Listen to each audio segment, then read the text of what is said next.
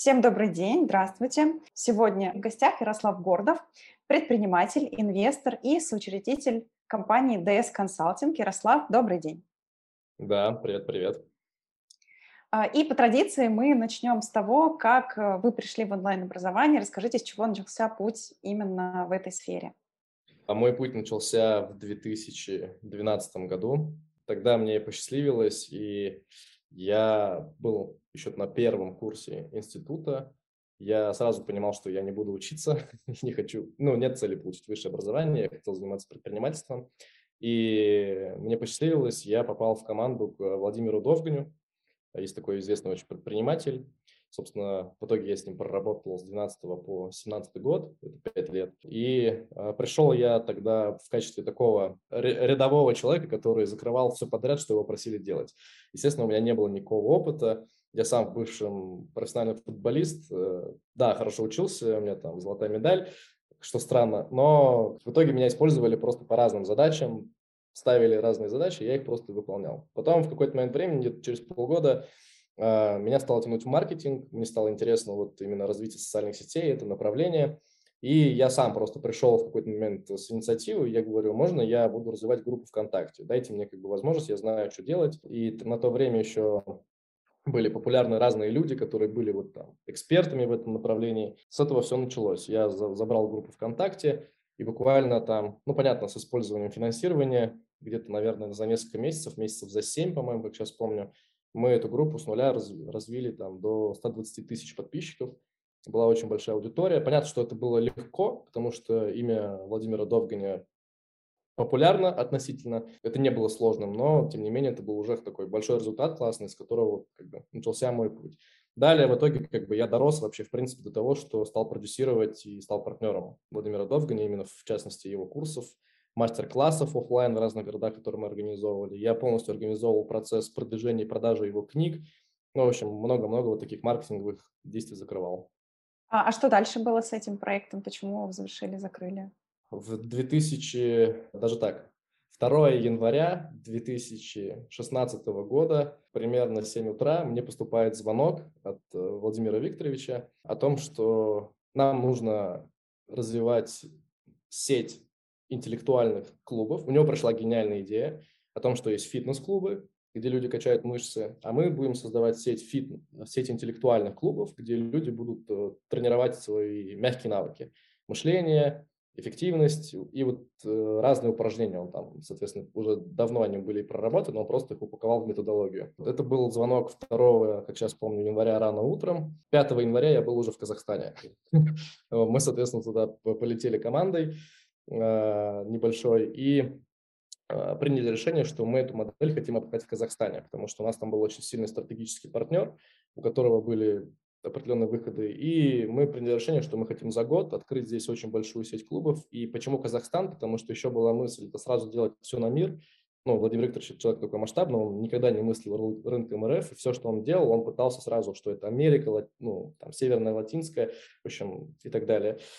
И очень хотел в Китай. вот. Именно образование в Китае тоже там продвигать и продавать. И мы решили через Казахстан это все протестировать и потом оттуда пойти в Китай. Вот, собственно, весь 16 год я 5 января прилетел, 19 декабря улетел. Я прожил в Казахстане на два города, на Астану и Алмату, и, ну, сейчас это Нур-Султан. И, соответственно, тогда мы как бы тестировали эту всю модель, мы сделали реально там ну, очень, в общем, у нас было несколько клубов в этих двух городах, много учеников, клиентов, партнеров, собственно, и как бы эта модель все равно, она имела определенные свои минусы, то есть из-за того, что мы сами все изобретали, делали все новое, как бы, ну, она была не очень там устойчива. И когда мы оттуда уехали, буквально там через несколько месяцев мы увидели как бы отток аудитории и поняли, что надо как-то модель менять. А меня всегда тянуло в онлайн. Я как бы такой человек, который понимал, что ну, можно же залы собирать там, не знаю, мы там рекорд делали, тысяча с лишним человек мы собрали в Алмате, вот, а можно собрать 10 тысяч в онлайне, как бы, и это проще, там, эффективнее, удобнее, и я такой всегда был человек, который продавал идею Владимиру Викторовичу, что давайте в интернете масштабно и массово продвигаться. Вот. А он как бы все-таки в офлайн больше, во франшизы, в клубы и так далее. И вот э, был там один из роковых дней, э, это было летом 2017 года, когда я транслировал все, надо делать интернет, надо делать воронки, надо вот это все продолжать и совершенствовать, тем более этот рынок как бы совершенствовался, продвигался, появлялось все больше как бы людей, кто покупал онлайн-курсы, рынок рос, как бы доверие росло, вот. Но Владимир сказал, нет, мы будем делать офлайн, мы будем делать клубы и так далее. И как бы это, ну, я не увидел в этом перспектив, вот честно скажу, да, и как бы, ну, вот пришлось мне отказаться от э, этой идеи, вот. Ну, и Викторович, естественно, как бы, он, там, ну, занимайся чем хочешь. И как-то так получилось, что я летом 2017, как сейчас помню, вот прекратил с ним сотрудничество. А, интересно, как у него, то есть поверил ли он потом в онлайн, перешел ли он? Конечно, да, у них сейчас отличные результаты, я хочу сказать. Они сейчас работают в онлайне. Самое интересное, что они работают на нескольких рынках, у них все хорошо, они молодцы. А, а какие у вас тогда проекты были до вот текущего? В каких сферах и какую, интересную роль вы там тоже занимали? До DS Consulting я владел собственным продюсерским центром, когда я закончил сотрудничество с Владимиром Викторовичем, я начал в 2017 году, я понял, что мои компетенции, это я хорошо понимаю в инфобизнесе. Мне посчастливилось, потому что а, когда мы еще в 2012-2013 году приняли решение, что мы делаем онлайн-проект в образовании, в частном секторе, и мы сразу начали звать самых ну, как бы, крутых людей. Я помню, как сейчас Владимир Викторович сказал, составьте мне список вообще лидеров рынка, и каждого пригласите ко мне, соответственно, встречу. Я лично этим занимался в том числе.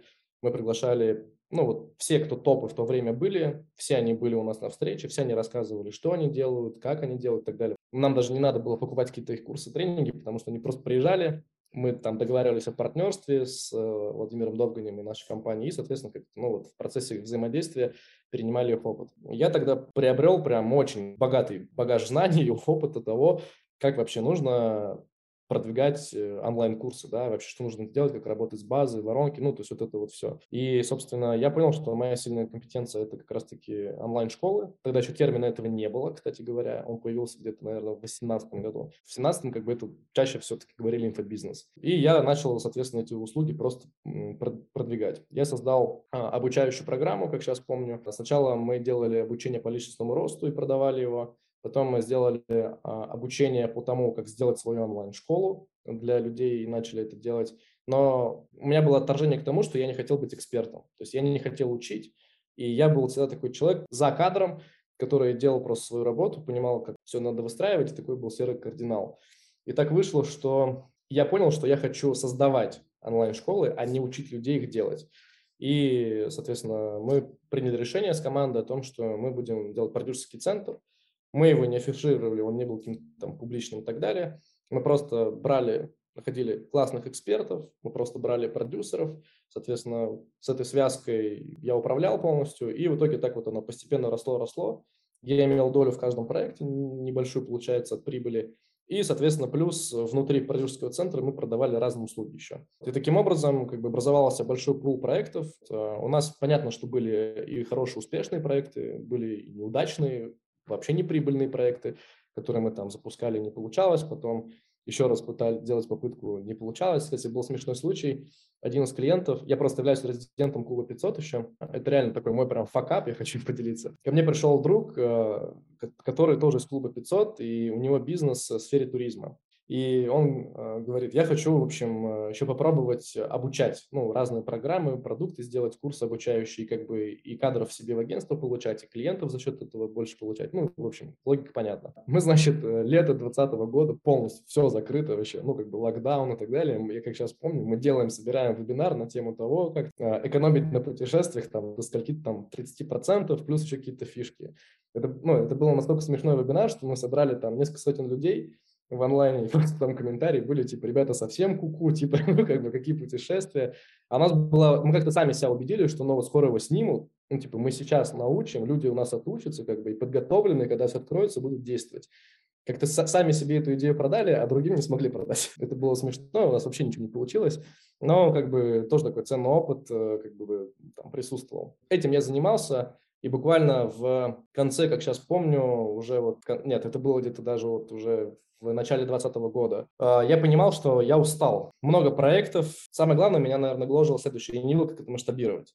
То есть я не понимал, а, за счет чего будет максимизироваться моя прибыль, потому что делать просто больше проектов, ну, как бы это было уже очень тяжело. Была огромная операционная деятельность, у меня штат реально вырос там генеральный директор, операционный директор, финансовый директор, руководитель всех продюсеров, там огромная база этих подрядчиков, копирайтер, дизайнеры и прочее. То есть, ну, как бы это вот все было реально настолько тяжело, и я видел, что чем больше проектов, тем как бы меньше моя маржа, ну, рентабельность бизнеса была. Меня это очень начало смущать, я понимал, что просто как бы яму себе рою, простыми словами. И, в общем, я начал, первое, смотреть э, и анализировать, о чем я хочу заниматься, и что мне интересно. А второе – это искать пути решения масштабирования, либо как-то вовсе продавать этот бизнес. По счастливой случайности какой-то так вышло, что я в 2019 году проходил, пришел на премиальную программу бизнес-молодости МЗС, меня просто друг затащил туда силой и сказал, тебе это точно надо, ты там найдешь связи, в общем, ну, короче, продавал мне эту идею. И на этой программе я познакомился с таким человеком, которого зовут Алексей Перкулимов. А, он мне представился тогда как финансовый консультант. А у меня тогда как бы как раз был запрос, я вообще ничего не понимал в инвестициях. Я читал книгу Уоррена Баффета на тот момент, потому что, ну, у меня логика всегда такая, я от Владимира Викторовича ее взял, вот, типа, в какую-то тему, если хочешь разобраться, просто лучшего в мире берешь и изучаешь, ну, что он делает, как он мыслит и так далее. Читал книгу Уоррена Баффета и биографию, и там разную его литературу. У меня находились деньги просто тупо вот в банковских вкладах, и как бы, ну, вот там, понятно, какой-то там налички и так далее. Ну, и все, вот реально. Я понимал, что это неправильно, что-то я не так делаю, и в итоге э, этот финансовый консультант Алексей Перкулимов мне говорит, я тебе помогу. Ну, как бы я в этом прям супер разбираюсь. Он, он говорит, я тебе составлю личный финансовый план, давай встретимся. В общем, мы встречаемся, он мне там составляет табличку, все оцифровывает, просчитывает мои цели, куда проинвестировать, рассказал про разные инвестиционные страховые инструменты, которые существуют. Я думаю, блин, вообще, как это все офигенно. Ну, просто классный продукт. Я еще тогда сразу думаю, блин, я хочу это продавать. Ну, типа, что-то в этом, короче, есть. В общем, я ему заплатил деньги за, за то, что он стал моим консультантом. Это как такая, вот, не знаю, есть личный фитнес-тренер, там, стоматолог, не знаю, барбершоп, э, там, и так, барбер, короче, да, и вот есть там персональный финансовый консультант. До сих пор, кстати, с ним работаю. И Через него я узнал про компанию DS Consulting. Он был, оказывается, финансовым консультантом этой компании. Поэтому у меня в этой компании, по сути, путь с клиента до соучредителя получился, что интересно. Очень такая интересная история получилась. Но я вот пока мы не ушли как раз в будущее, э, хочу вернуться к прошлому и задать такой вопрос. Через вас прошло очень много разных экспертов, и вот как раз я зацепилась за фразу, что как, с кем-то получалось, с кем-то нет – Можете поделиться опытом, вот э, как, может быть, либо, эм, наверное, да, на старте, может быть, есть какие-то критерии, по которым вы уже можете сказать, что вот с кем-то получится, а с кем-то нет. Может быть, не знаю, это харизма, может, количество подписчиков, может быть, популярность темы. Есть ли вот такой один критерий или, может быть, несколько, которые позволят это понять? Мы, естественно, в продюсерском центре составили там целый чек-лист оценки эксперта, вероятность успеха с которым будет выше, чем там которые не соответствуют этим критериям. Но я могу сказать так, что в итоге какого-то универсального решения мы не нашли. Понятно, есть совершенно очевидные вещи, там, что человек действительно должен быть профи и фанатиком своей темы, он должен регулярно сам учиться этой своей теме, и видно, что вот у него горящие глаза вот прям на эту историю. То есть я это отслеживал обычно на уровне каких-то просто коммуникаций, когда с экспертом общался, и, например, мог кинуть какой-нибудь, э, там, например, сомнения или в, отнош... в отношении какой-то его мысли или вообще его направления, да, что а зачем вообще это надо, если есть вот это, вот это, ну, какие-то возражения накидывал. И для меня было очень важным, по крайней мере, услышать, насколько как бы эксперт реагирует. Ну, то есть, насколько тотально сильно он верит вообще в свою идею и на уровне эмоций и здравого смысла, ну, как бы может защитить и сказать, что ты не прав, как бы я это знаю, и вот на самом деле это вот так, и какие-то еще доводы привести и так далее. То есть для меня вот на, в итоге как бы все свелось именно к этому критерию что человек должен быть просто с э, фанатичной верой в то, чем он занимается, потому что сейчас, к сожалению, есть много экспертов, которые, ну, приходят в эту нишу только потому, что как бы им где-то сказали, что тестируем много ниш, как бы и где деньги пойдут, как бы зарабатывай. Я имею свою позицию по этому вопросу. А, если взять второй, наверное, критерий, который я бы добавил все-таки, это у человека, который является экспертом, у него должна быть тотальная вовлеченность, что ли. То есть не получится там час уделяя в день, там, совмещая с какой-то работой и там десятью другими проектами, ну, как-то сделать э, хороший результат.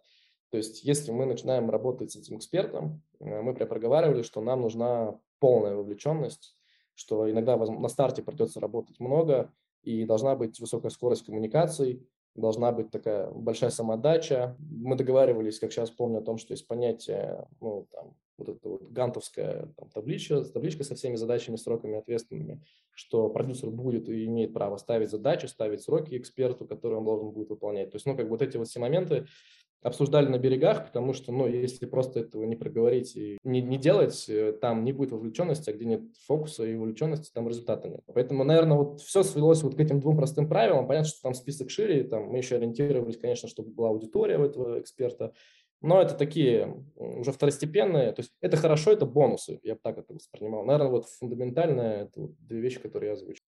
Когда есть свой продюсерский центр, выстроенные отношения с экспертами, большая насмотренность.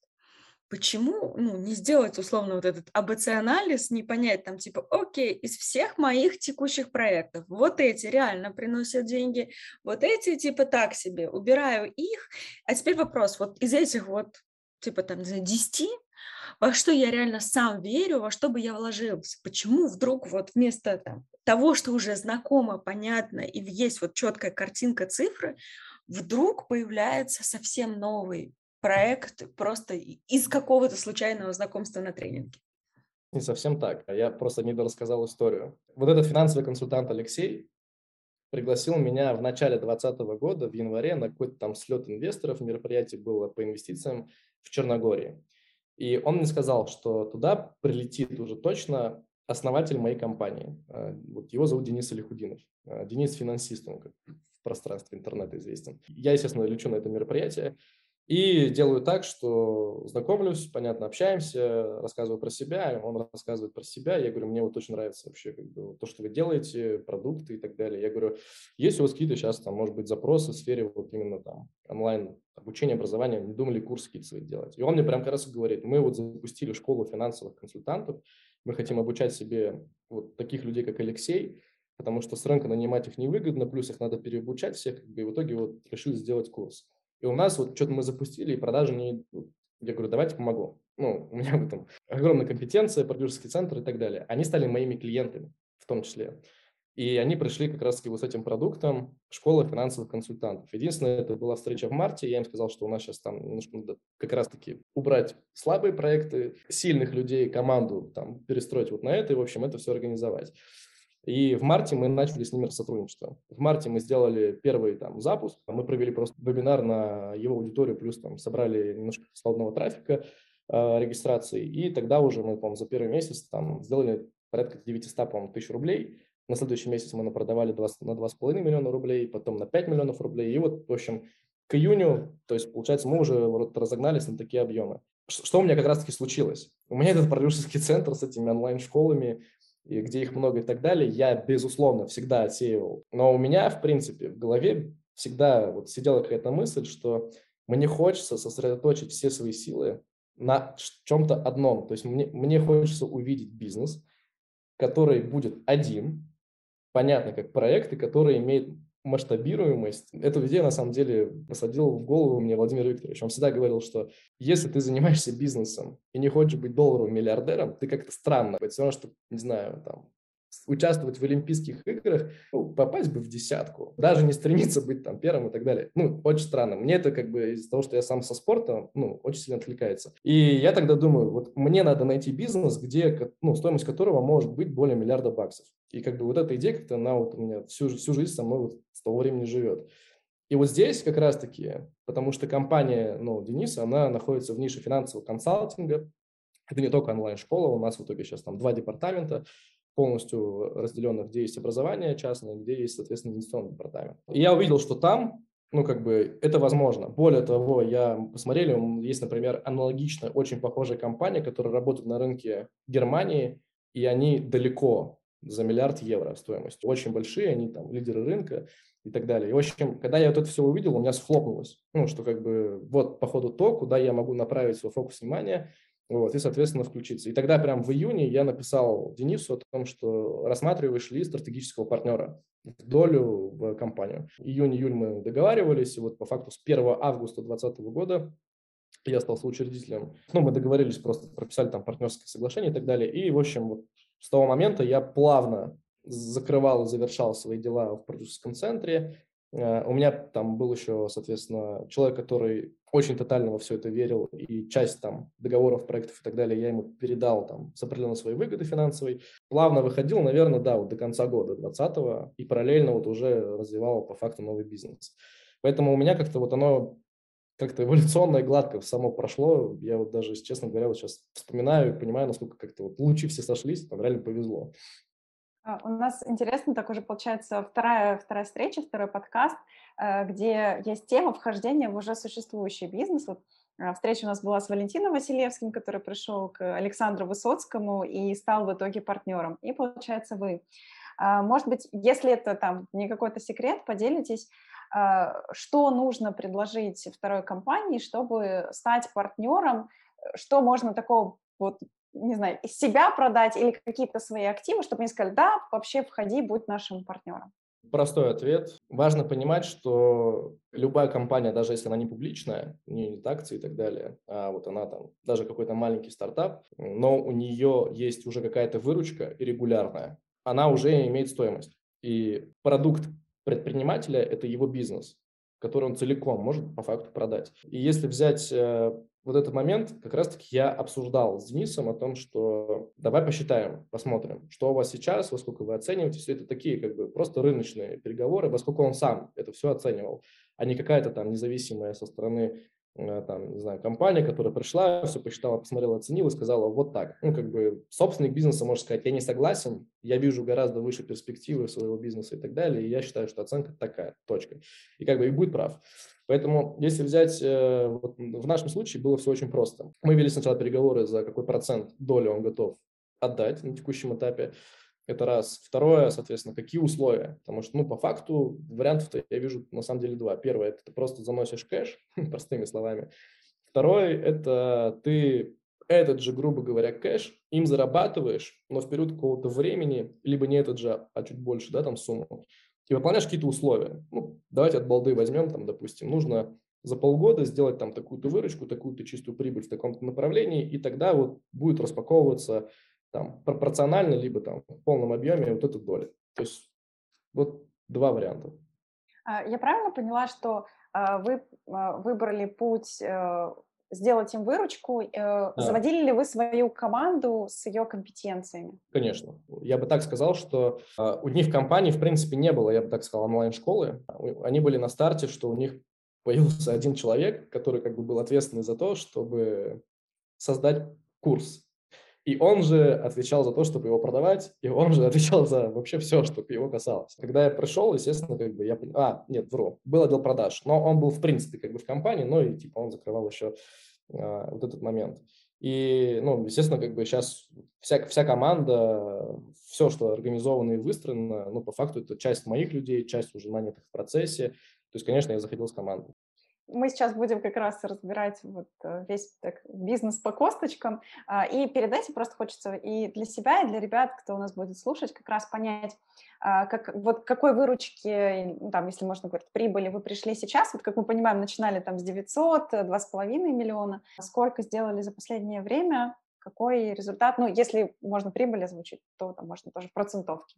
Мы мыслим календарным годом. 2021 год мы публично причем отчитываемся перед нашими партнерами. У нас по 2021 году выручка составила 205 миллионов рублей, там с небольшим. Онлайн-школа, которая была по факту создана с нуля, принесла тогда 99 миллионов, ну и плюс там 2 миллиона, которые мы там отдельно сделали, потому что общая выручка в итоге была 208 на самом деле. Но именно в рамках ДС, как бы, да, вот, там, соответственно, мы сделали 205.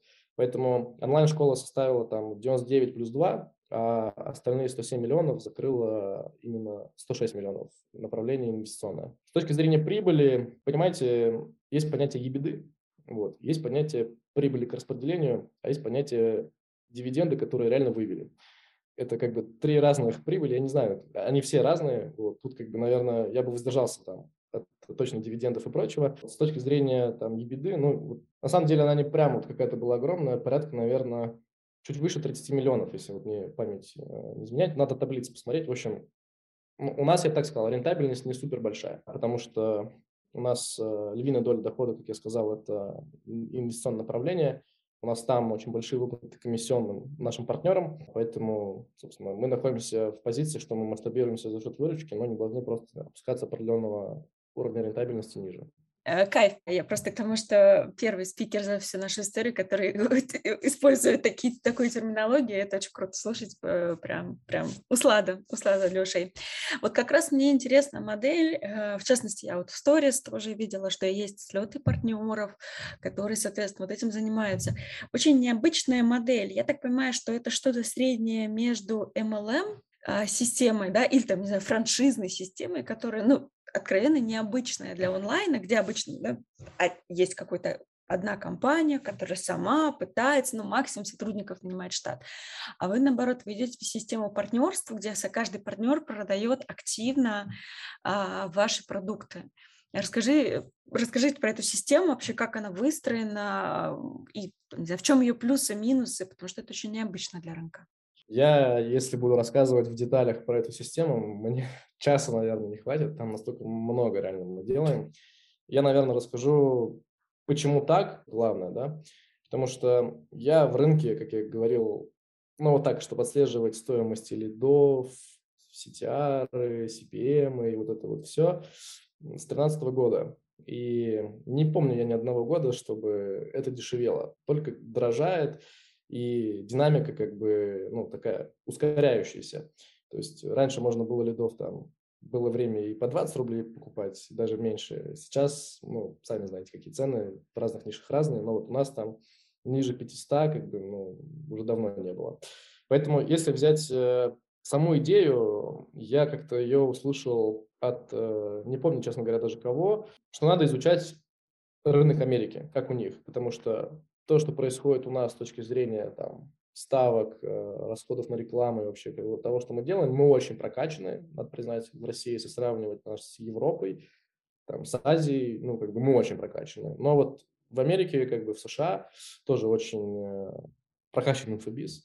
И э, я видел о том, что там очень много воронок, завязанных на партнерстве, потому что у них э, очень дорогие лиды, очень дорогой трафик, и много онлайн-школ развивается вообще только за счет этого. Я как бы, когда пришел вот в ДС, э, система вот этих вот обучения консультантов, она была уже выстроена. Но встал вопрос, делать ее линейной, либо делать ее на несколько уровней. Потому что если делаешь ее линейной, то э, втыкаешься в увеличение костов на административную команду, которая обеспечивает вот эту вот гигантскую сеть. Потому что, ну, если задать вопрос, который должен задавать себе любой предприниматель, что является у меня единицей масштабирования? Когда бизнес-модель, прибыльна, а, ты знаешь там юнит-экономику, ты задаешь себе вот этот вопрос, вот он очень важный. Что является моей единицей масштабирования? И в нашем случае мы хорошо понимаем, что это финансовый консультант, который выполняет определенный объем, соответственно, сбора инвестиций с клиентов в год. Собственно, вот эти две вещи, как бы, ну, точнее, это одна вещь, по факту, консультант с этим критерием. Мы на нее нацелились. И мы путем просто проб и ошибок и тестирования разных идей искали форму, как сделать так, чтобы эти, вот этот вот, эта единица масштабирования быстрее обучалась, быстрее адаптировалась, быстрее делала результат. То есть повышали просто эффективность.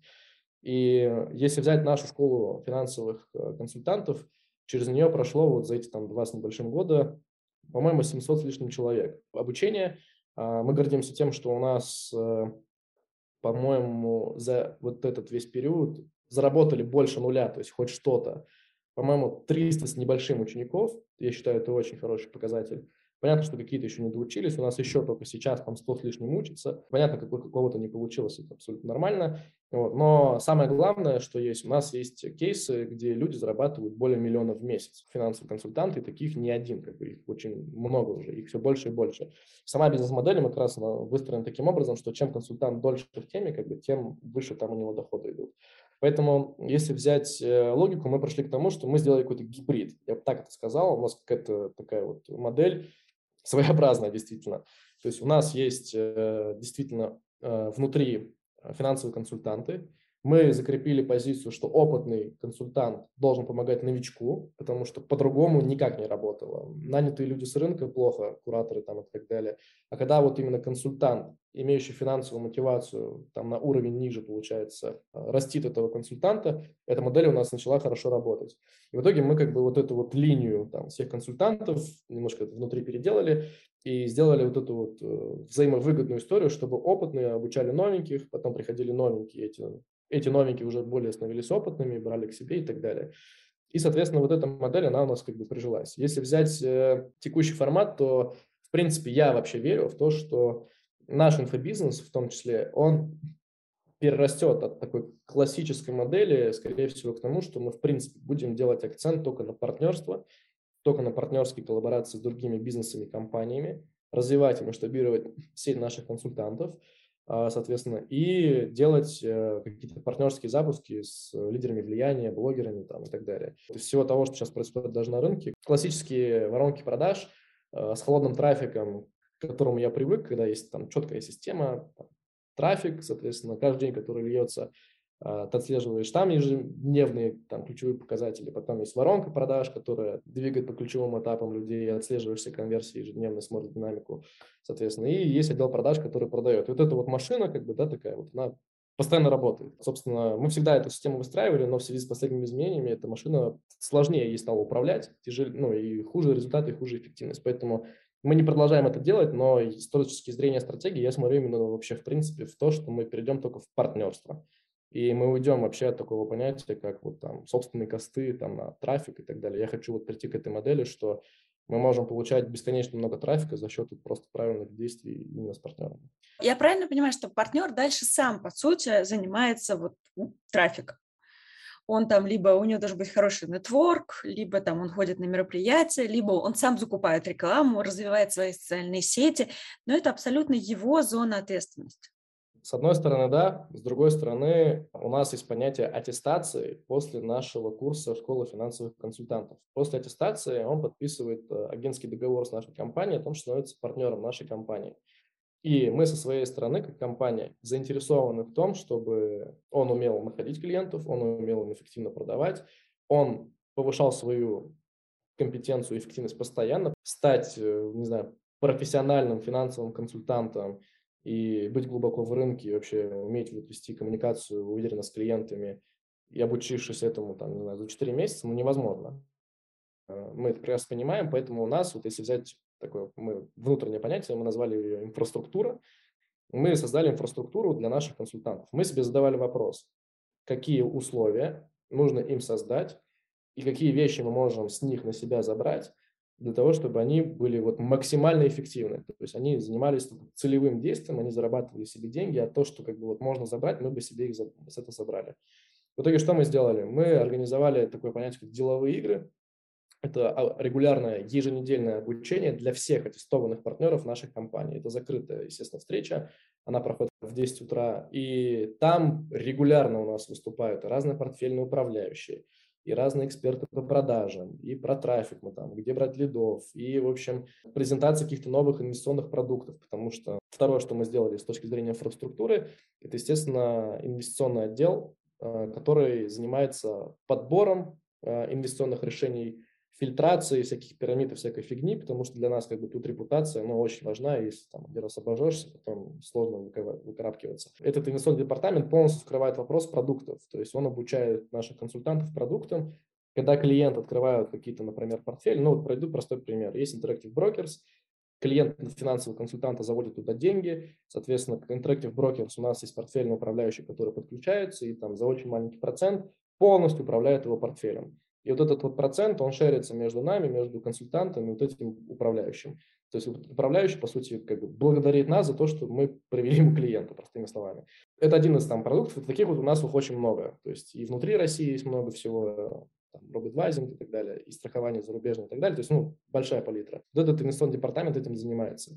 Еще мы создали, естественно, бэк-офис, потому что что мы увидели? Есть э, большое количество клиентов, и в разных э, компаниях, ну, там, даже особенно вот по страхованию, нужно огромный пакет документов про здоровье, ну, в общем, много всего.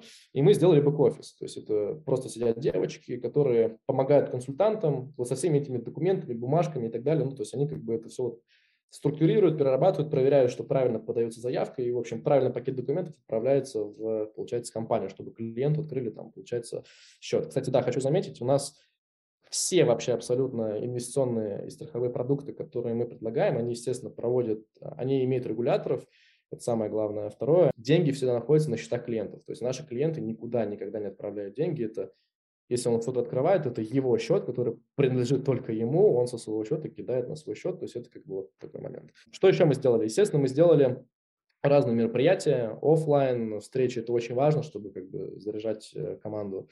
А, мы проводим ежегодные такие слеты всех наших финансовых консультантов. Мы приводим туда как бы, там, классных спикеров, мы сами рассказываем там, про достижения компании.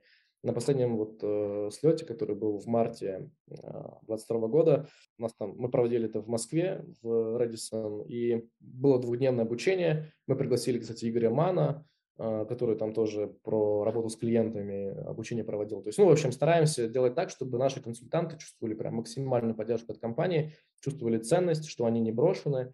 Потому что я, вот, честно сказать, не верю в позицию, когда человек осваивает какую-то профессию, и он такой там месяц, два, три или там неважно сколько поучился, и все, и пошел сам дальше, как бы, да, там, свободное плавание. Мне вот этот как формат не ложится с точки зрения, с позиции клиента, потому что, ну, я всегда ставлюсь на место клиента, когда вообще что-то, что-то планирую.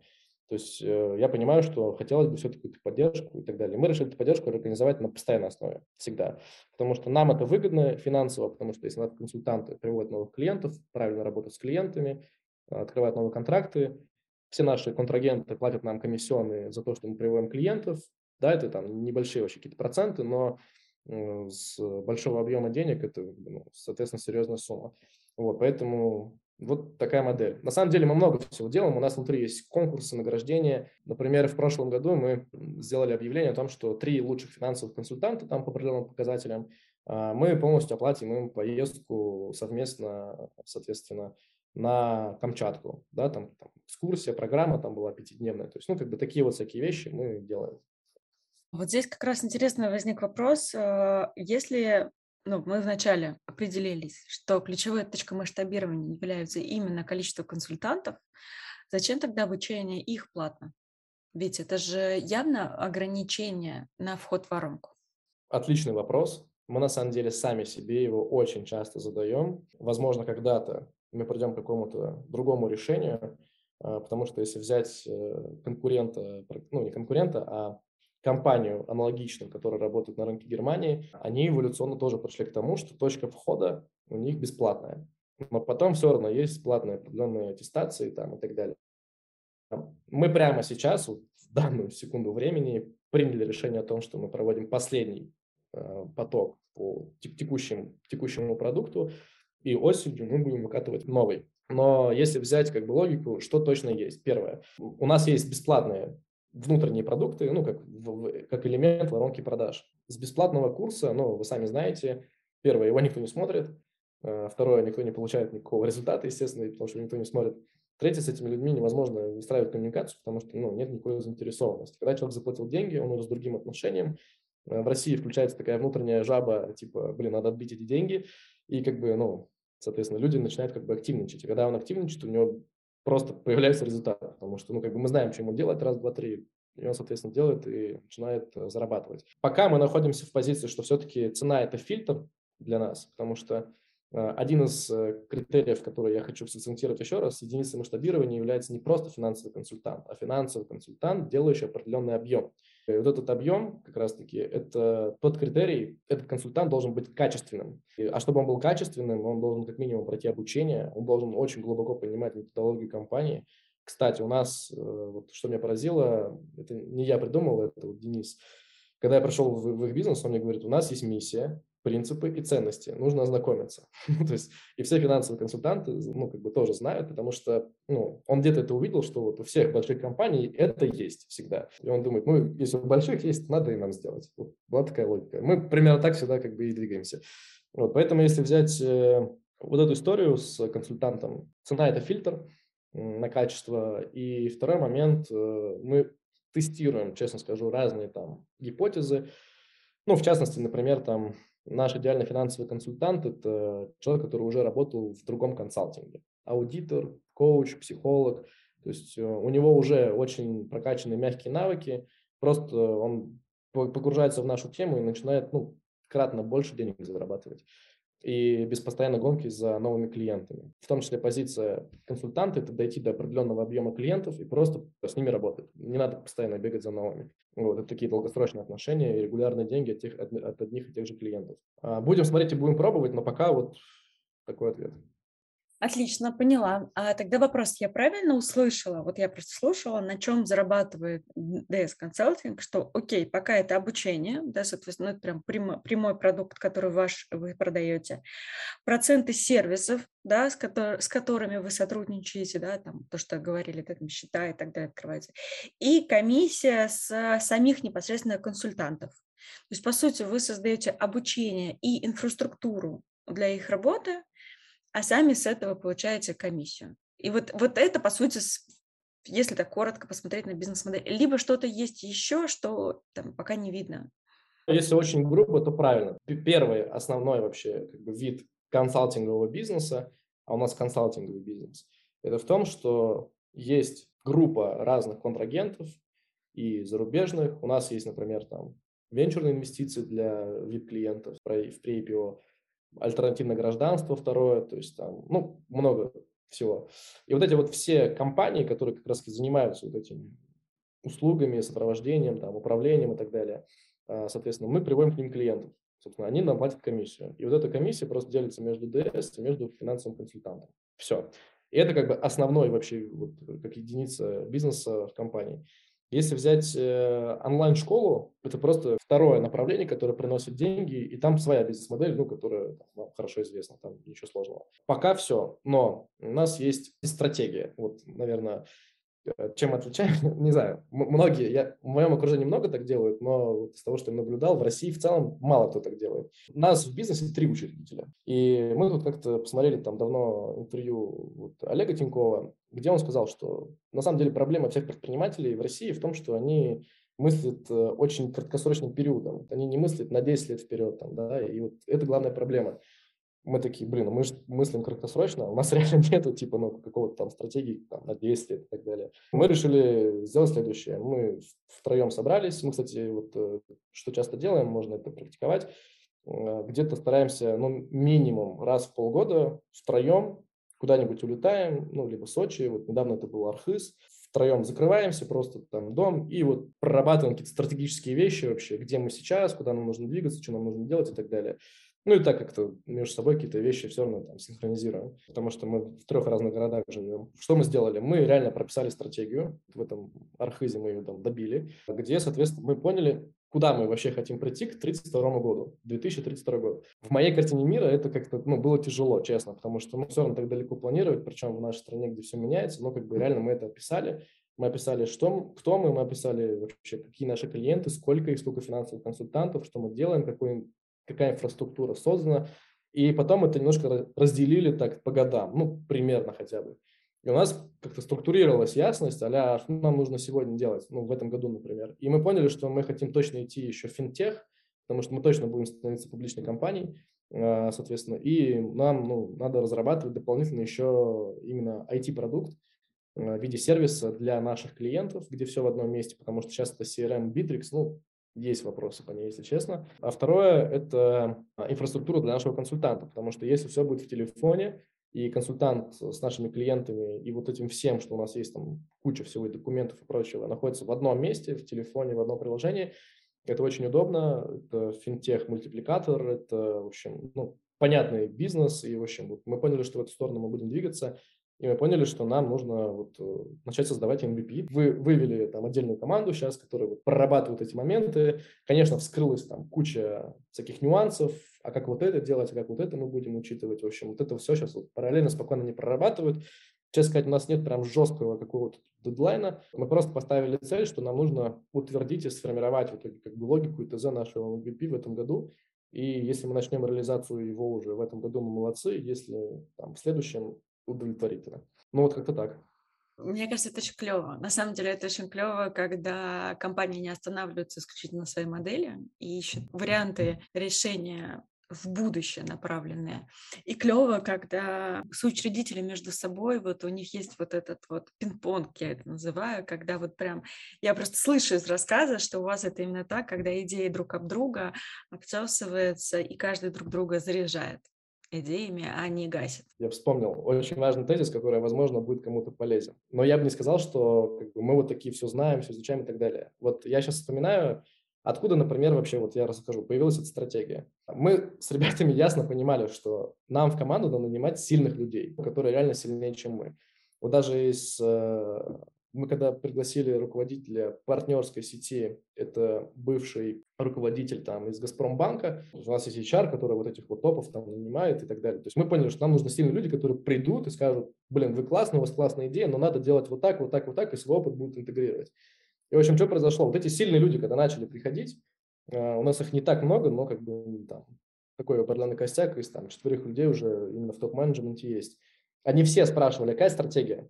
А мы такие, да какая? Бери больше, кидай дальше, ну, грубо говоря. Надо стратегию, куда двигаться компания, там, ну, какие-то такие. То есть они начали вот эти моменты как бы запрашивать, и мы поняли, ну, у нас этого нет, надо делать. Какой главный тезис? Э, я понял, что в онлайн-школах э, я заметил, я сам такой был всегда, все крутились с позиции, что вот нанимаешь людей из э, внутреннего рынка, назовем так, не из смежных. То есть вот внутри всех онлайн-школ. То есть ты был в онлайн-школе маркетологом, ну иди сюда, там, ты потому что все знаешь.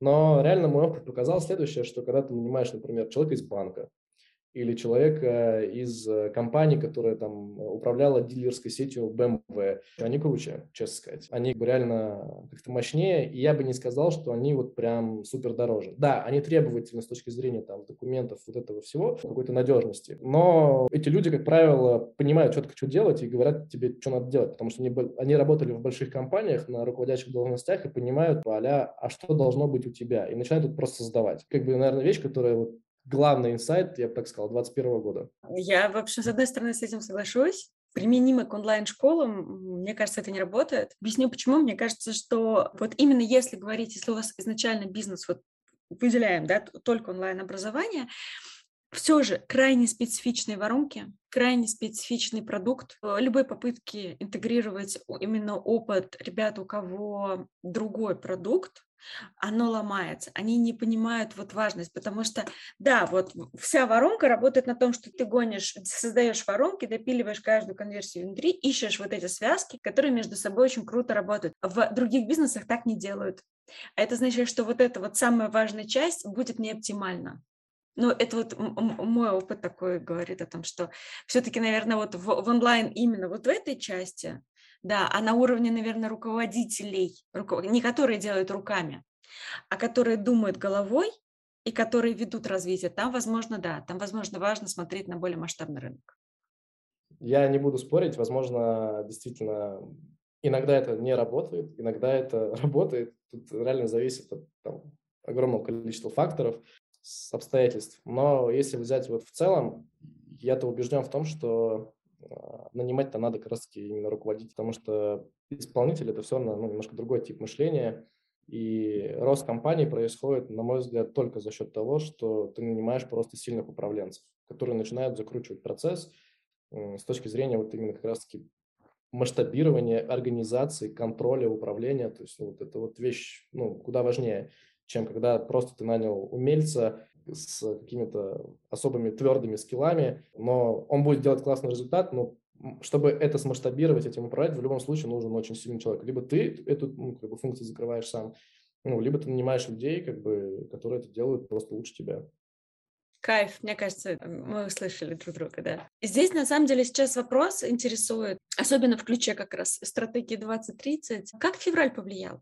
Вообще вот события февраля-марта, а, как повлияли на стратегию, ну, понятно, да, и с трафиком, и явно из финансовой сферы пошатнулась конкретно. Ваш, скорее всего, рынок тоже задрожал, консультантов гораздо меньше стало. С одной стороны, да, клиентов, с другой стороны, может быть, даже больше э, тех, кто переориентировался. Как вообще вот сейчас изменилась внутренняя работа и вот внешняя работа с консультантами и там новые возражения, может быть, появились? Изменений очень много, вплоть до того, что есть очень, очень крутые зарубежные продукты, страховые, инвестиционные, которые раньше были доступны гражданам РФ, теперь они недоступны.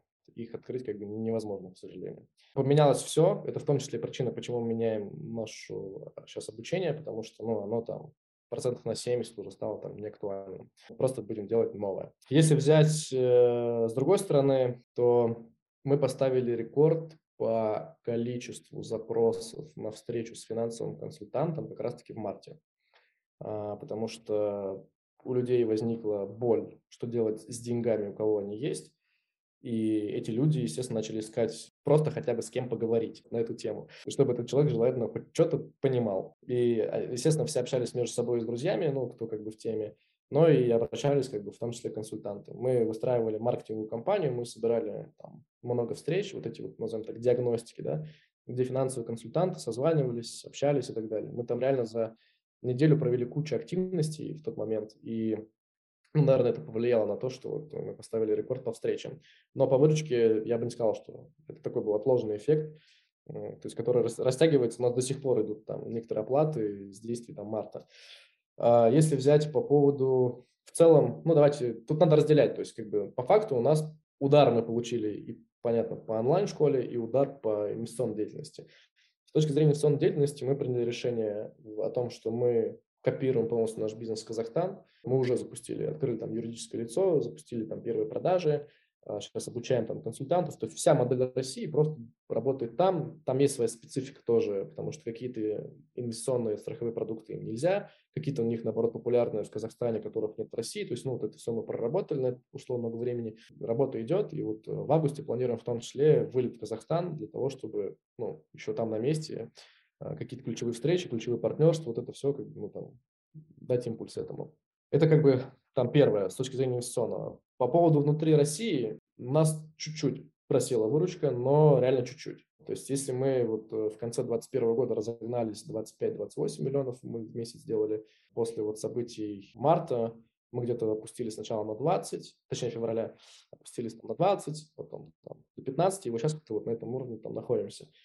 Ну вот. Но если взять э, именно инвестиционное направление, я бы так сказал, оно в горизонте под большой угрозой, то есть у нас есть понимание того, что динамика может быть отрицательной дальше, такой плавной просто, не резкой. В инфобизе, соответственно, резко с точки зрения воронок, потому что сломалось все, ну, как бы вот были понятные источники трафика, понятная воронка и так далее, как бы вот все эти роми, конверсии как бы сохранялись. Это отрубилось, Другие источники у нас нужно было переключить быстро. Мы их переключили, запустили, что-то какие-то другие вообще конверсии, другие люди, ну, как бы вот все другое. И вот в этом хаосе мы реально жили. Еще самое интересное, что так получилось. В марте я нанял новых людей в маркетинг, как раз-таки в онлайн-школу, потому что, ну, у меня уже тогда вот были мысли, что нам нужно там другую команду ставить, более опытную. И пришла целая как бы связка, там, руководитель отдела маркетинга, трафика и маркетолог из, из, э, от конкурента с тоже большим очень результатом в онлайн-школах из нашей темы. И э, у меня была ставка на то, что эти люди смогут исправить ситуацию. Они действительно много полезного сделали, но из-за того, что они сами работали в тех реалиях старых, и как бы в них отлично ориентировались, в новых тоже как бы непонятно, что делать. Они делали много правильных вроде умных вещей, какие-то из них срабатывали, но какие-то нет. Вот, поэтому если взять сейчас именно выручку инфобизнеса, она у нас, э, если была там в среднем около там, 9-12 миллионов, то сейчас она упала там у нас, сейчас э, скажу, мы закрыли июнь, например, месяц с очень хорошим падением, там что-то порядка трех с лишним миллионов рублей всего мы сделали, то есть очень сильно упали. Вот. Сейчас э, в июле получше, честно скажу, но если взять э, как бы общую динамику, тоже она падающая. Поэтому я как бы сейчас ищу решение для того, чтобы как бы, эту ситуацию исправить есть определенная суета, паника у команды, естественно. Вот э, реально я очень много сил вот последние несколько месяцев трачу на то, чтобы просто держать команду как-то в боевом настрое, я так это назвал, потому что, ну, как-то вот все прям так, э, немножко обеспокоены происходящим. Ну, и, естественно, даже просто банально, когда менеджер отдела продаж у нас зарабатывали там в лучшие времена, там, лучший менеджер мог получить там 200 тысяч, заработать, э, то как бы сейчас он ну, сложно это делать. Его переживания понятны. Если взять в целом, кстати, у меня в телеграм-канале я публиковал недавно прям полностью вот этот вот отчет от э, GetCourse'а Сергея Михайлова, где полностью они провели статистику по онлайн-школам, и там, ну, со слезами хочется на все это смотреть, потому что, с одной стороны, для меня это было таким подтверждением, что это все-таки не мы как бы плохие, что-то делаем не так, а это общий тренд, ну, как бы у всех падает выручка там, в принципе, минус 50%, ну, по логике, в два раза, да, как бы все упали. Но я как-то так сейчас нахожусь в позиции, что у меня не умерла, естественно, вера в рынок онлайн-образования. А, мы в любом случае делаем действия, предпринимаем, чтобы ситуацию исправить. У нас а, текущая яма немножко по выручке, я бы так сказал, она умышленная в какой-то степени, потому что мы понимаем, что нам нужно внедрить новый продукт, потому что у рынка появились новые боли. Нам нужно переделать текущий продукт, то есть должны это быстро сделать, назовем так, управленческая яма, я бы так ее назвал. Для меня она как бы, ну, естественно, и, но у меня есть очень большие планы на осень и на декабрь, потому что я воспринимаю сейчас вот этот текущий период июня, июля и августа. Я команде это открыто сказал о том, что нам нужно подготовиться, сделать все необходимые тесты, найти все работающие связки, иметь внятную стратегию до конца года, как мы закроем план. И план продаж э, я не уменьшал годовой. На, на каждый год мы планируем выручку, прибыль и так далее. Расходы даже планируем. И если взять вот э, план продаж, у нас он общий стоял, по-моему, сейчас вот если не изменить память, 175 миллионов рублей по только онлайн-школе мы должны за 22 год сделать. У нас, э, конечно, сейчас люто отставание от графика, но я в том числе с командой прорабатываю решение, чтобы мы вот за осень и декабрь прям мощно сделали хороший прорыв. И самое важное, вот классное, мы постоянно мониторим рынок. Я сам состою там в двух больших сообществах по онлайн-школам.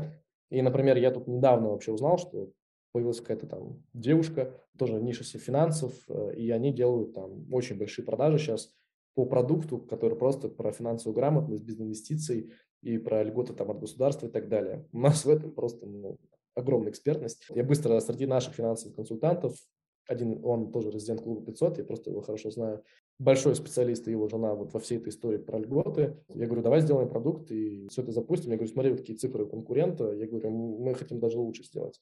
А чтобы вы понимали, этот конкурент сейчас разогнался до 2000 лидов из только ВКонтакте в сутки. Явно они не в убыток себе это делают. Мы мониторим, смотрим, какие-то вот э, такие вещи находим и внедряем и делаем. Мы сейчас такие готовимся. Плюс мы ведем огромную сейчас работу, на самом деле, по блогерам.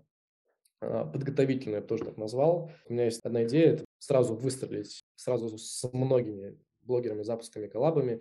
Для этого нужны продюсеры. Я хорошо понимаю, как этот процесс организовать. Вот это просто сейчас такой переговоры, договоренности, там, согласование, там, вот это вот все это, вот это сейчас происходит. Поэтому я, скажем так, э, готовлю армию, чтобы осенью победить.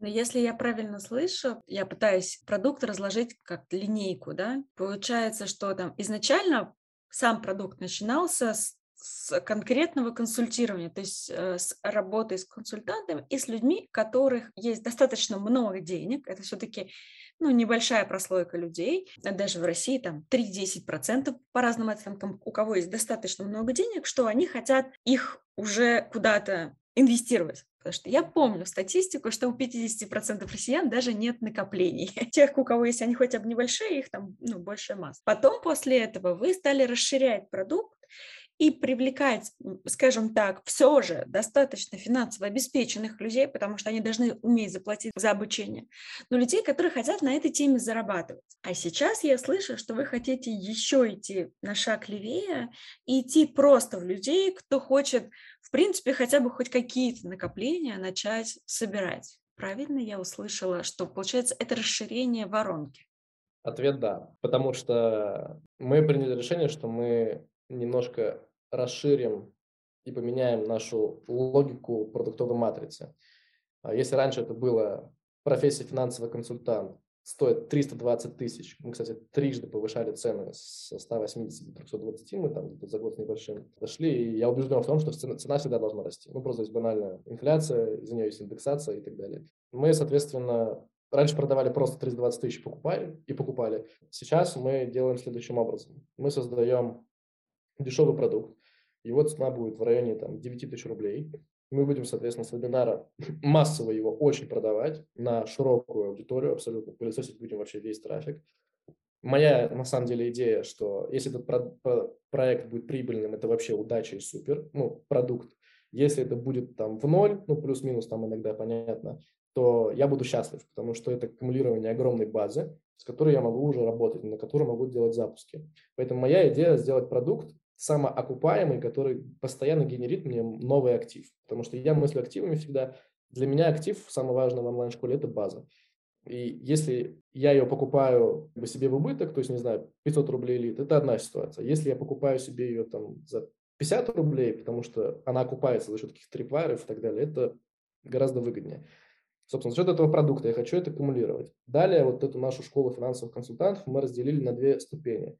Первая ступень будет небольшая вводная, там, с чеком 35 тысяч рублей, где человек за полтора месяца посмотрит, попробует, пощупает, оно, не оно. Это даже, естественно, для нас нужно в первую очередь, потому что мы хотим отсеять тех людей, кто не готов в конечном итоге быть прям консультантом на полную катушку вообще этим заниматься. Мы научим на, на финансовом консалтинге зарабатывать, мы покажем рынок с другой стороны, мы научим обходить пирамиды и вот это вот все. Очень полезный будет продукт. Плюс как бы дадим пару там схем, как можно на этом зарабатывать. Просто проводя какие-то консультации и по нашей методологии, по там, нашим таблицам создавать просто банально финансовый план для, для людей. В этом ценность гигантская, и это можно легко продавать. И далее уже вторая ступень, это для тех, кто хочет быть профи, это как раз наш текущий продукт за 320 тысяч, просто он будет вот э, видоизменен с точки зрения содержания формата. И туда мы уже приглашаем тех людей, кто вот прям, мы говорим, вот если вы хотите реально выйти на такие-то результаты, посвятить свою жизнь этому направлению, это ваше дело, вам это нравится и так далее, надо идти сюда. Здесь полное обучение всей продуктовки, вообще всему, что надо делать. Естественно, аттестация жесткая будет, э, соответственно, в, к нам в партнеры. И после этого человек, ну, как бы будет двигаться и с нами. Продуктовка наша будет выглядеть пока что вот так – и я вижу в этом ну, просто а, повышение сильно маржинальности онлайн-школы. И все вот это, первую ступень я хочу очень массово с большими выплатами комиссионных делать через партнеров, через блогеров. Все, кто могут нам лить вот на этот вот продукт с широкой болью, который мы будем закрывать на тему финансовой грамотности или год от государства, это ну, такая очень большая тема. Я простраиваю партнерскую программу так, чтобы это было прям очень выгодно. Вопрос. Почему не сделать чек ниже, продавать в лоб без вебинара? Национальная покупка 5900. И тебя вот так же через блогеров на, на ленд, на ленде тебе рассказывают про то, что туда войдет, погнали, вот тут оплачивай. Зачем вебинар? Сказал про вебинар, потому что будет одна из воронок. Сразу скажу, что у нас их будет несколько. У нас есть 4 трипвайера 500 и 3 по 1000, где в лоб. У нас есть, э, ну, короче, там много деталей на самом деле. Я могу, конечно, рассказать, если это надо в детали уходить. Интересно, нет, на самом деле просто всегда интересно мышление послушать. То есть почему такая логика, почему вот там вот так делаете, а не так, как, не знаю, как определяется на образование. Здесь скорее важно не, не конкретные вещи, а скорее как, как мыслить, почему идете этим путем. Легко расскажу. Почему вебинар? Потому что у нас это всегда работало, работало хорошо. Второе. Э, у нас есть еще автомарафоны, но он у нас работал на высокий чек. Как бы сейчас мы будем его убирать. С точки зрения продажи в лоб мы точно будем это делать. Ну, то есть там есть ясное понимание, как эту модель выстроить. Трипайры, я уже сказал, они уже есть, и мы будем их задействовать для того, чтобы иметь промежуточное звено и тоже продавать в лоб. Все это у нас есть. Мы просто будем делать много и тестировать. Как бы здесь задача же какая? Понять просто, какая комбинация, какой путь клиента будет э, самый оптимальный. И самое главное, чтобы его можно было масштабировать. Как только мы его через АБ-тесты все поймем, мы просто навалимся и педаль в пол в одно. Насколько вообще хватает фокуса? В Казахстане тоже есть обучение. То есть я услышала, что в Казахстане тоже раскатывается эта модель, но пока в большей степени обучение финансового консультанта. То, что вы сейчас делаете, это только Россия, или вы сразу делаете Россия плюс Казахстан, или вы делите для себя направление, вы делаете что-то для России, что-то для, для Казахстана. В общем, не очень понятно, где сейчас. Вот с точки зрения инфобиза, не с точки зрения вот консультационной деятельности. С точки зрения PNL, учета финансов, у нас это разделено на, на две единицы прямо. Россия, Казахстан. Свои доходы, расходы, своя прибыль. С точки зрения команды, Казахстан мы наняли отдельно. С точки зрения фокуса внимания, команда из России, конечно, помогает активно участвует в разных вопросах по Казахстану. Даже на уровне там, отдела продукта. Продуктом в России и в Казахстане занимается одна и та же команда. Отдел продаж один и тот же. Маркетинг другой потому что ну, свой, SMM, там своя культура и так далее. Если взять э, по Казахстану, то тут э, из того, что мы протестировали, проверили, у нас очень хорошо заходит офлайн воронки продаж. И в России, кстати, мы тоже офлайн делали и делаем. Там в Казахстане это очень хорошо зашло. Онлайн там у нас не зашли. Мы даже просто, там, первое действие, которое вообще решили сделать, это вот наша воронка в РФ, давайте просто трафик из Казахстана соберем, просто посмотрим, что за люди, ну, вообще, что будет просто, да. За месяц где-то мы нагнали там тысячи две лидов, они были просто очень дешевые. И мы поняли, что онлайн продавать им сложно. Это люди, которые покупают на доверие, им важно приехать в офис иногда, там такие вопросы. То есть в России такого ну, редко встретишь. Вот, поэтому мы сейчас делаем акцент на то, что Казахстан будет развиваться преимущественно офлайн, поддержка онлайна с точки зрения трафика в основном. Сами сделки и продажи будут заключаться через мероприятия офлайн. Интересно про Казахстан. Я думаю, что многие сейчас тоже смотрят в эту сторону. То есть, что им не подошло? Им не подошли, в принципе, вот воронка вебинара, они на, на вебинаре не доверяют, или они не доверяют, что это российский конкретно продукт про финансы, и вы вот не разбираетесь в наших финансовых системах? Я бы сказал так, что есть как бы общее недоверие, которое вот э, связано, наверное, с тем, что они не привыкли так покупать. Когда одно дело, есть какой-то блогер, казахстанский, я казах, я за ним там давно слежу, и он кидает ссылку там, что-то дешевое купи, я куплю. Я заметил, что дорогие на высокие чеки продажи, ну, даже внутри рынка у них что-то не особо работают. Это еще может быть связано тоже с и культурой, и ну, спецификой уровня дохода населения. Да? Если взять нашу ситуацию, то, мне кажется, просто общий фон недоверия. Мы вас вообще не знаем, вы где-то там далеко, нет казаха. ну, то есть, короче, нет типа ничего объединяющего меня с вами. И даже коммуникация по телефону менеджеров э, с этими людьми была тяжелой. Некоторые плохо по-русски говорили даже. Поэтому онлайн-тест у нас был неудачен, а вот когда мы прилетели туда, э, соответственно, собрали просто зал, рассказали, кто мы, что мы, сразу очень сильные люди начали подтягиваться. Говорить, что классно у вас идея, типа, давайте делать, я помогу, у меня тут большие связи. Они вот такие все мыслят связями, связями, там, у меня вот этот, там есть вот этот, там есть, я его позову. В общем, вот как-то так это работает. И ты думаешь, да блин, зачем тогда себе жизнь усложнять, команду мучить и так далее, и деньги тратить. Но онлайн, если в Казахстане, ну, как бы хорошо идет офлайн, просто какие-то там минимальские анонсы, там, серм сделать, все, ну, достаточно будет. А какие планы дальше? Вообще, есть ли они на масштабирование на другие страны? Что дальше после Казахстана? Да, конечно, есть. Мы как раз вот прописали, что к 2032 году мы хотим присутствовать в 20 странах. Сейчас скажу, мы не определили точный список еще, но сейчас э, Казахстан – это как раз-таки площадка старта, потому что мы на ней хотим обкатать вообще всю как бы модель действий, которую нужно совершить, чтобы открыть рынок и получить первых э, партнеров, клиентов, э, соответственно, ну и чтобы все запустилось, все заработало. Плюс очень важно сделать так, чтобы это работало и дальше, то есть какая-то была управляющая да, команда, которая в этот момент контролирует и там все работает. Поэтому на Казахстане мы откатываем, а дальше зависит от, наверное, больше политической как-то ситуации, будем принимать решение, куда дальше. Я правильно понимаю, что вот, ну, в отличие, например, от каких-то других курсов, допустим, по программированию или там фейс-фитнесу, вам под каждую страну по факту надо делать свой собственный продукт, что как раз и усложняет в целом все это масштабирование. Да. А тогда вернусь немножко к э, истории, как все пережили февраль. Мы вот как раз круто проговорили про э, продуктовый маркетинг, но я еще хочу вернуться к вот классическому маркетингу. Я просто э, читала как раз ваш блог, и там прям по пунктикам было написано, что вы делали. Можете для ребят поделиться вот что поменяли, там, на каких источниках трафика, может быть, сосредоточились. Может быть, была воронка А, а какую там воронку Б сделали. Ну, вот самое, что может быть работающее. И наоборот, вот я помню, там классный есть раздел факапы, что, что не работает. И э, я, понятно, читала про апрель, наверное, и, по-моему, март. А вот что сейчас, вот э, в июне, да, а что нет? Я, когда начал вести блог, у меня сначала была идея, что я буду очень мало писать, и вообще я начал сначала в ВК, потому что когда случились все ограничения по запрещенным площадкам, я подумал, что, ну, просто интуитивно думаю, ну, куда пойдут? Телеграм и ВК. Телеграм как-то так. Сначала поначалу не хотелось, а ВК у меня уже было старое сообщество. Я решил, думаю, буду писать как бы редко, но метко. Такие большие статьи. Вот я написал «Бизнес в итоге двух месяцев». Но что-то я не получил какого-то там отклика, и я вижу, что люди реагируют гораздо лучше, лучше когда ты не, не грузишь их за один раз там просто тонна информации, там реально, ну, на это можно тренинг двухчасовой провести. Про одну статью, которую я писал с бизнес-итогами, даже надо дольше рассказывать, если с детали. И я понял, что я лучше буду короткими итерациями показывать и писать, и вот как-то, ну, вот оно будет складываться.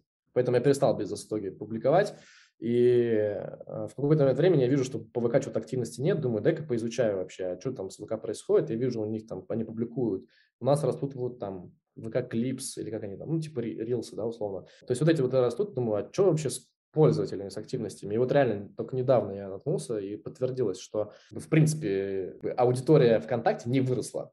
И это реально очень сильно смущает, потому что они сами публиковали этот отчет, причем они его публиковали с позиции позитива, но я что-то там позитива не увидел, если честно, для себя. Хочется еще такую же штуку по РФ, по Телеграму почитать, посмотреть, потому что там, скорее всего, прям все супер гуд.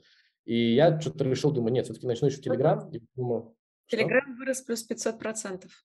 Ну вот я читала последнюю статистику, ВК вырос плюс 140, а, но это выросло МАУ, а DAO не, не изменилось практически. То есть реально дневная пользователи не изменились, а в да. Телеграме плюс 500 процентов они писали именно в росте количества пользователей.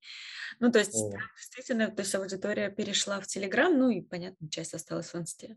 Да, ну вот, я, собственно, как раз тоже это просто даже так заметил и почувствовал, я думаю, да, начну вести телеграм-блог. Соответственно, начал туда писать.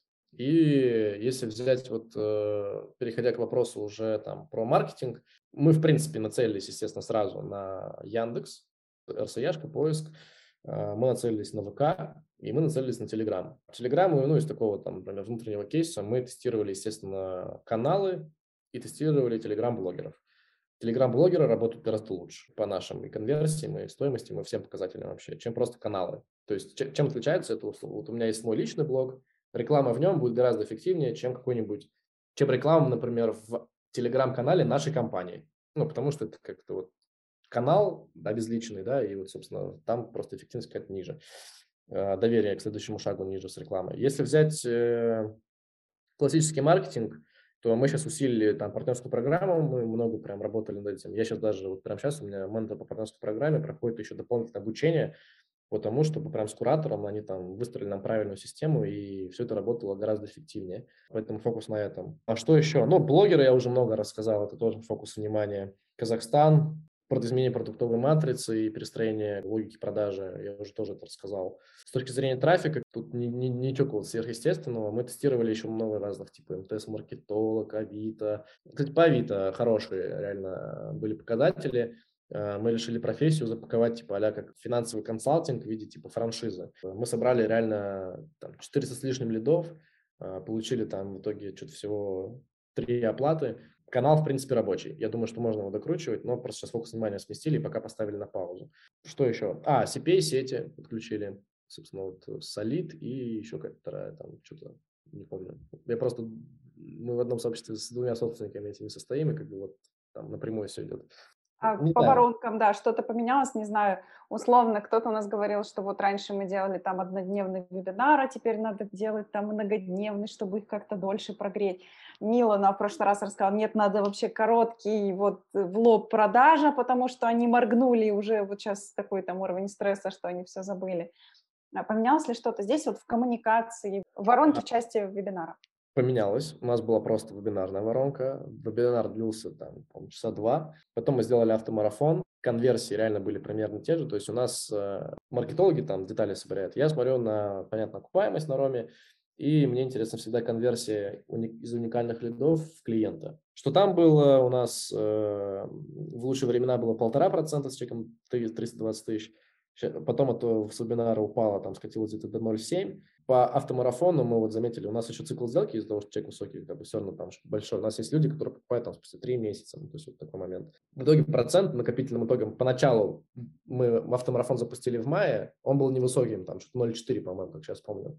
Потом как бы еще эти лиды покупали, и вот, например, недавно, там, неделю назад мне маркетолог приходит, говорит, мы уже достигли 1% с майского автомарафона, а он был первым. Я говорю, круто, тогда надо ну, типа, принимать решение, потому что у нас уже много там всех изменений, надо как-то его адаптировать. С точки зрения воронок, в которые я сейчас верю, я действительно верю в то, что их должно быть просто много и несколько. Как э, в инвестициях принята диверсификация. Зачем делать одну, если можно сделать много? У тебя может быть сначала, не знаю, там 30-минутный вебинар с приглашением на диагностику. Потом этих же людей, которые не купили, ты сегментируешь и зовешь их э, на какой-то, не знаю, онлайн мастер-класс, это вебинар двухчасовой уже. Потом там этих людей, которые тоже не купили, ты зовешь на какой-нибудь еще автомарафон. И вот так вот ты ведешь человека постоянно, потому что, вот на мой взгляд, вот я в блоге все тоже это пишу, вот самое вообще важное, чему нужно учиться, мне кажется, в онлайн-школе, это просто уметь правильно работать с базой. Потому что многие мыслят как-то вот каким-то циклом сделки сами. Сделали запуск, 5% купили, 95% не купили, пошли новые 100% собирать. Я как раз таки вот в позиции, что вот эти 95, надо что-то с ними придумать. Мы наняли нового человека в команду, она из Skyeng, она говорит, что надо всю базу приглашать в партнерку. это настолько очевидное действие, если честно, чтобы твой подписчик в базе стал твоим партнером, приводил как бы людей по реферальным ссылкам, зарабатывал деньги, он потом купит у тебя курс, и как бы еще клиент тебе приведет. Очень очевидное действие. Я, я не понимаю, почему у меня в голове его не было. Она говорит, блин, надо делать. Мы все начали делать. Ну, такие, такие вещи, в общем, сейчас внедряем. Вообще круто звучит. Я и, и тогда и сейчас поражаюсь, что вы столько делаете э, разных таких тестов, гипотез, пробуете, и вот как дергаете за много ниточек сейчас. И с одной стороны, да, я помню, вы сказали, что как будто бы хаос, но с другой стороны, в общем, как управля... маркетинг это такой управляемый условный хаос, где ты много гипотез берешь, все пробуешь, выделяешь, и потом ну, дальше у тебя работает. Если брать не вот такие эм, как процессные вещи, наверное, уже больше про вас спросить, как э, как вы в этой ситуации, у каждого руководителя, наверное, в ситуации вот такой сложной или стресса, опять же, хаоса, неопределенности действует там по-разному, у него есть какая- какая-то стратегия, мы ее придерживались. Э, какая у вас стратегия э, работы в этой ситуации? Ну, кто-то, да, там, кто-то уходит в отдых, там, я как бы перезагружусь, перезагружусь, кто-то там, не знаю, какие-то изучения, образование, обучение и так далее. Вот что вы делаете, чтобы сейчас быть, ну, чтобы сейчас, точнее, и самому быть в ресурсном состоянии, и компанию вот э, вести к результат? Я не знаю правильно ответ на этот вопрос. Наверное, я бы мог ответить на этот вопрос, если бы мы росли. Тренд э, падает, а мы растем. И если бы мы были в таком факте, скорее всего, я бы сказал, мы делаем вот это, и это работает. А сам факт того, что рынок падает, и мы с ним тоже падаем, не является подтверждением того, что мы типа делаем что-то правильно. Поэтому если взять э, как бы, ну, мою позицию, она как-то меняется. Поначалу я в такой лютый кипиш ушел, на, на самом деле.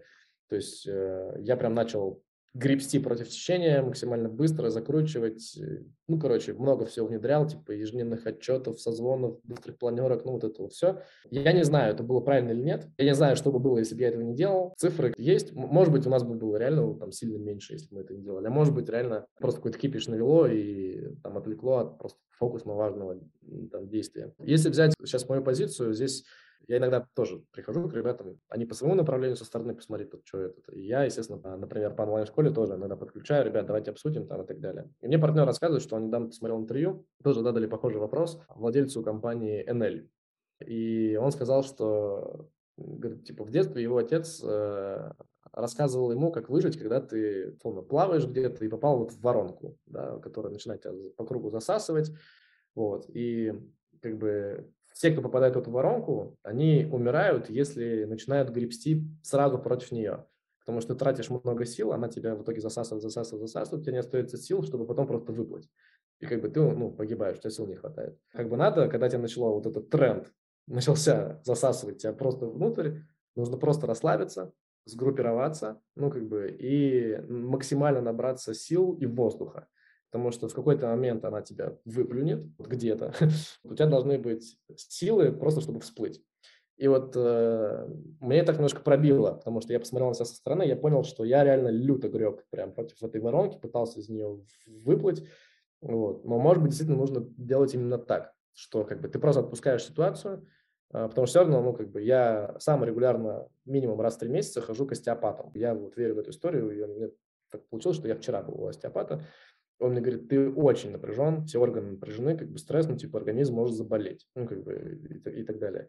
Вот. Я, как бы, ну, понимаю, почему это происходит, и вот как-то со стороны в жизни моей вот приходит какая-то информация, что надо расслабиться, ну, типа, просто расслабиться, вот, э, делать свою работу, как бы, делать ее хорошо, и реально не суетиться, будь что будет, потому что в любом случае, как бы, ну, всегда, что на рынке инвестиций, да на любом рынке ну, есть такая даже пословица, что, там какая-то итальянская, что то, что хорошо, когда-нибудь оно точно закончится. Наступит плохое, и это плохое тоже когда-нибудь точно закончится. Наступит хорошее. Ну, то есть, и вот эта вот история, она постоянно. Поэтому тут вопрос, типа, делать спокойно, без стресса, без суеты, без паники, работать с холодной головой, вот, и, ну, как бы ждать просто, иметь, короче, силы и ресурсы, когда появится какое-то окно возможностей или какая-то там увидишь кнопку, как бы нажав на которую можно сильно выстрелить. Вот должны быть реально силы на то, чтобы на нее нажать и реально выстрелить. Вот, как-то так.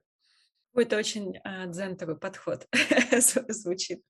Классно. С одной, с одной стороны, да, вот, э, мне он не свойственен, это, это мне немножко противоприродно. Я такой, ну, типа, там, боец-спортсмен по натуре, а, но как бы, когда ты чувствуешь даже, что сам начинаешь уже так немножко загибаться, какая-то такая усталость прям накопившаяся присутствует, ну, надо выдыхать, короче. Согласна. Отдыхать – это правильное восстановление ресурсов. Тем не менее, интересует, э, зачем Telegram? Особенно в ключе как раз, что задач много, всего много. Зачем тратиться время на собственный Telegram-канал? Это все равно ресурсная штука. Ну, все равно, все равно она требует времени и внимания. Зачем вести свой Telegram-канал? И уж тем более, зачем делиться в нем своими, ну, своим опытом? Потому что его же могут читать конкуренты. В чем какая-то цель вот, вот этого канала? Ну, начну с конца. Я за конкуренцию.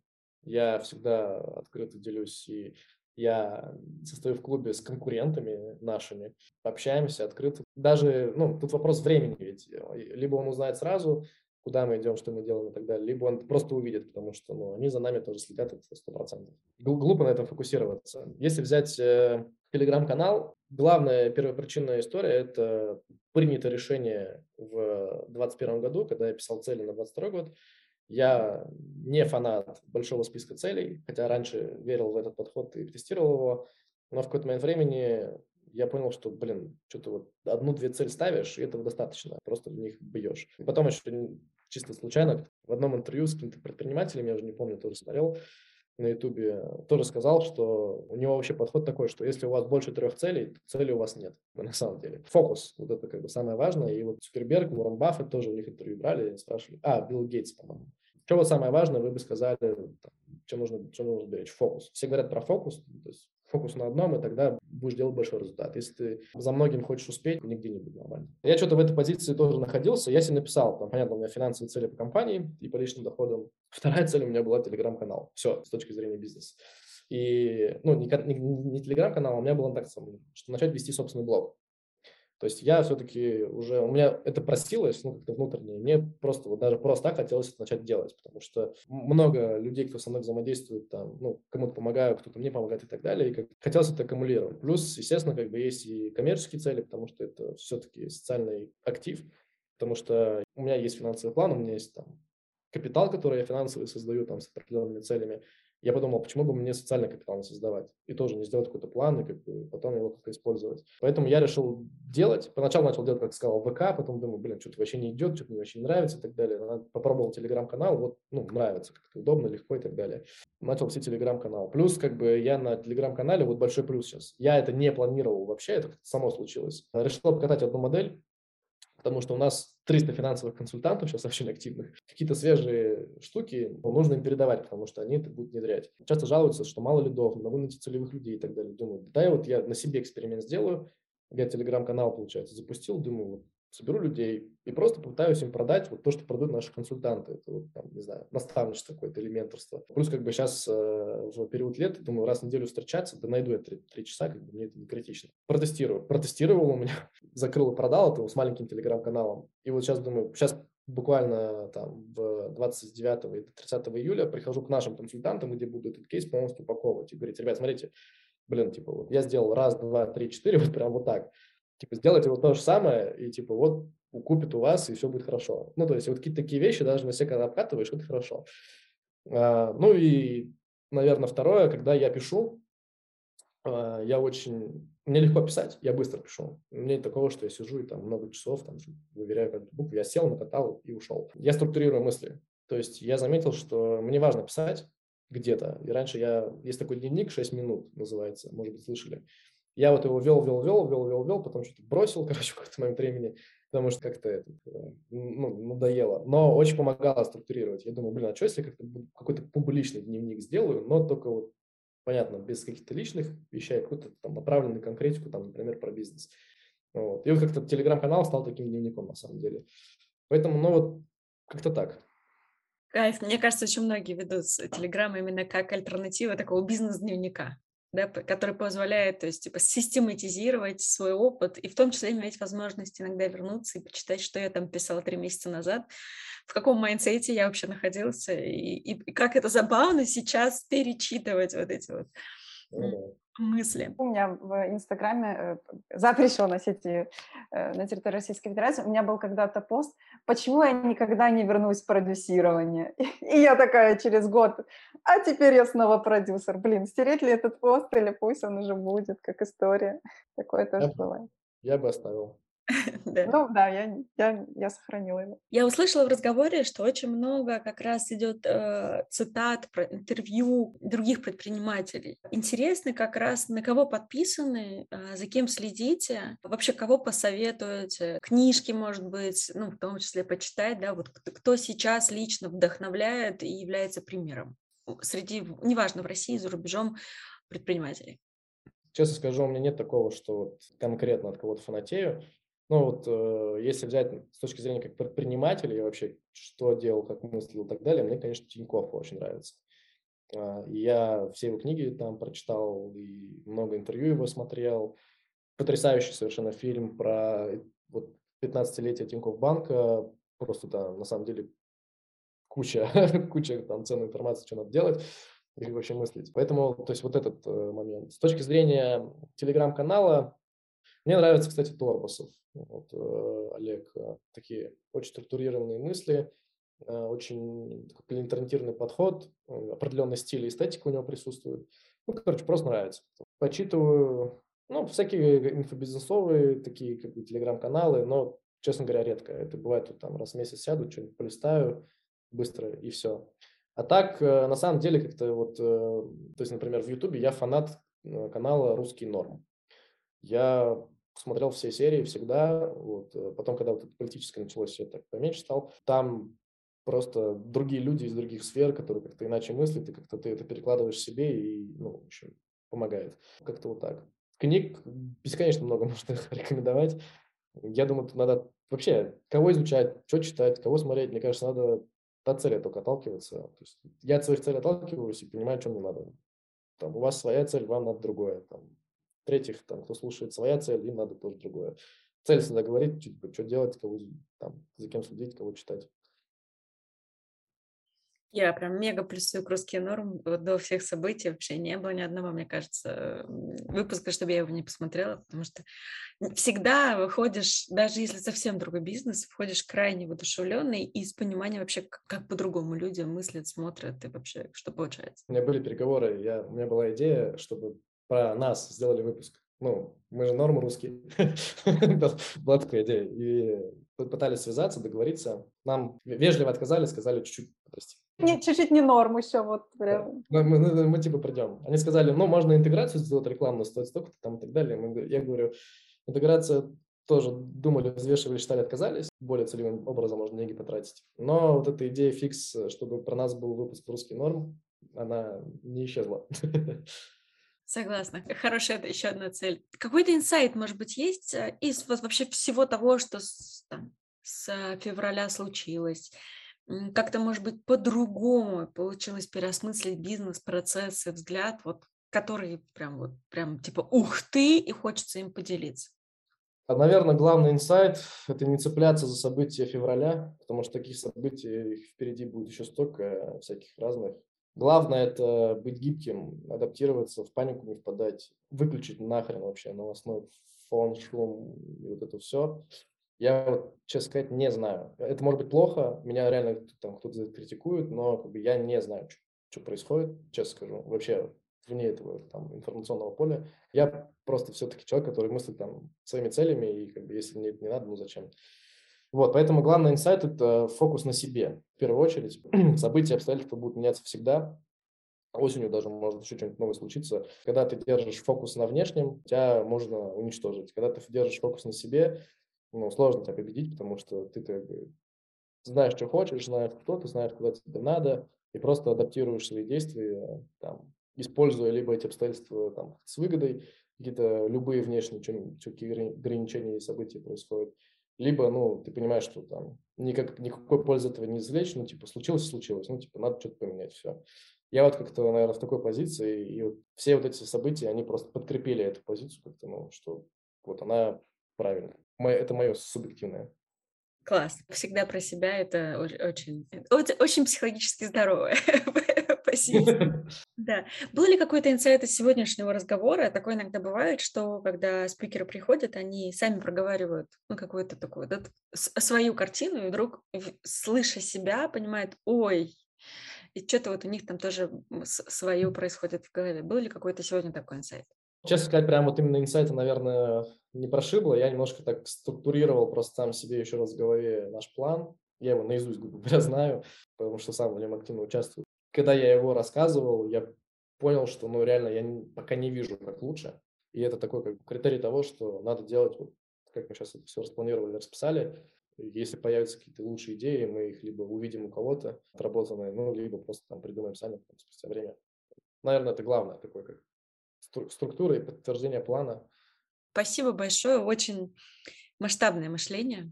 Это было прям приятно послушать и попробовать немножко так тоже покрутить через э, ваше мышление свои какие-то мысли и подумать, типа, а то ли мы делаем, то ли мы идем. Я прям кайфанула. Спасибо. Да, спасибо. Спасибо за классный вопрос. А, именно они меня сподвигли к тому, чтобы какие-то вещи рассказывать. Поэтому мне тоже было очень приятно.